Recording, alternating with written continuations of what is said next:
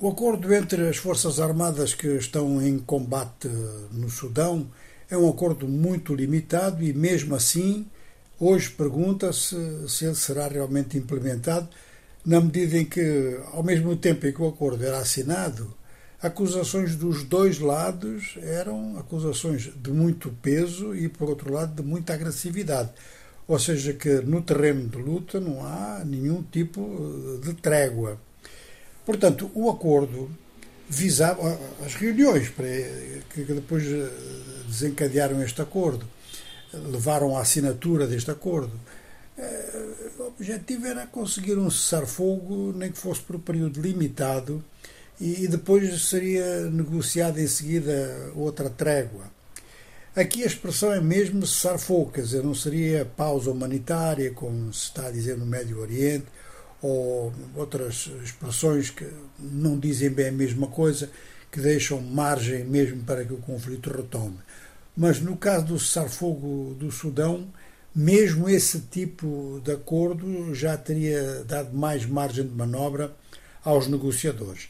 De maneira que obtiveram o mínimo possível, que é a possibilidade de encaminhamento de ajuda humanitária. Há 6 milhões de pessoas deslocadas, 9 mil mortos e serviços essenciais completamente cortados, de maneira que a qualquer momento as coisas podem mesmo agravar-se.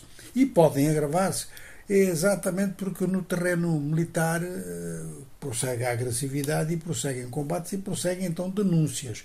Denúncias que às vezes dizem respeito a, coisa que se, a coisas que se passaram há um mês atrás, mas que só agora se ficaram a saber. Por essa razão, os dois beligerantes cometiam, portanto, crimes e procuravam escondê-los, não queriam que agentes eh, das Nações Unidas ou responsáveis de movimentos humanitários, tanto nacionais quanto internacionais, circulassem livremente no país. Agora dizem que vão deixar. De maneira que ninguém sabe se eles vão cumprir isto ou se não vão cumprir. Há acusações contra a força de apoio rápido do general Emeti de violência, com muitas mortes no Darfur. E isto acentuaria mesmo, digamos que, um, uma das vertentes desta guerra, que é a agressão étnica.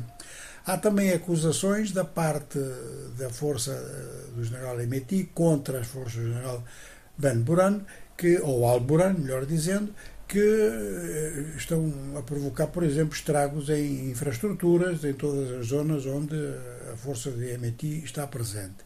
É provável que as acusações sejam todas verdadeiras, tanto de um lado quanto do outro. Agora, esta crise do Sudão, com, a, com, com estas pequenas concessões, este pequeno acordo que foi assinado, é claro que talvez alguns setores da população venham a sentir um certo alívio durante alguns dias, mas o ceticismo é geral. Quer dizer, um acordo deste tipo, com estas bases, é um acordo que não resiste muito tempo.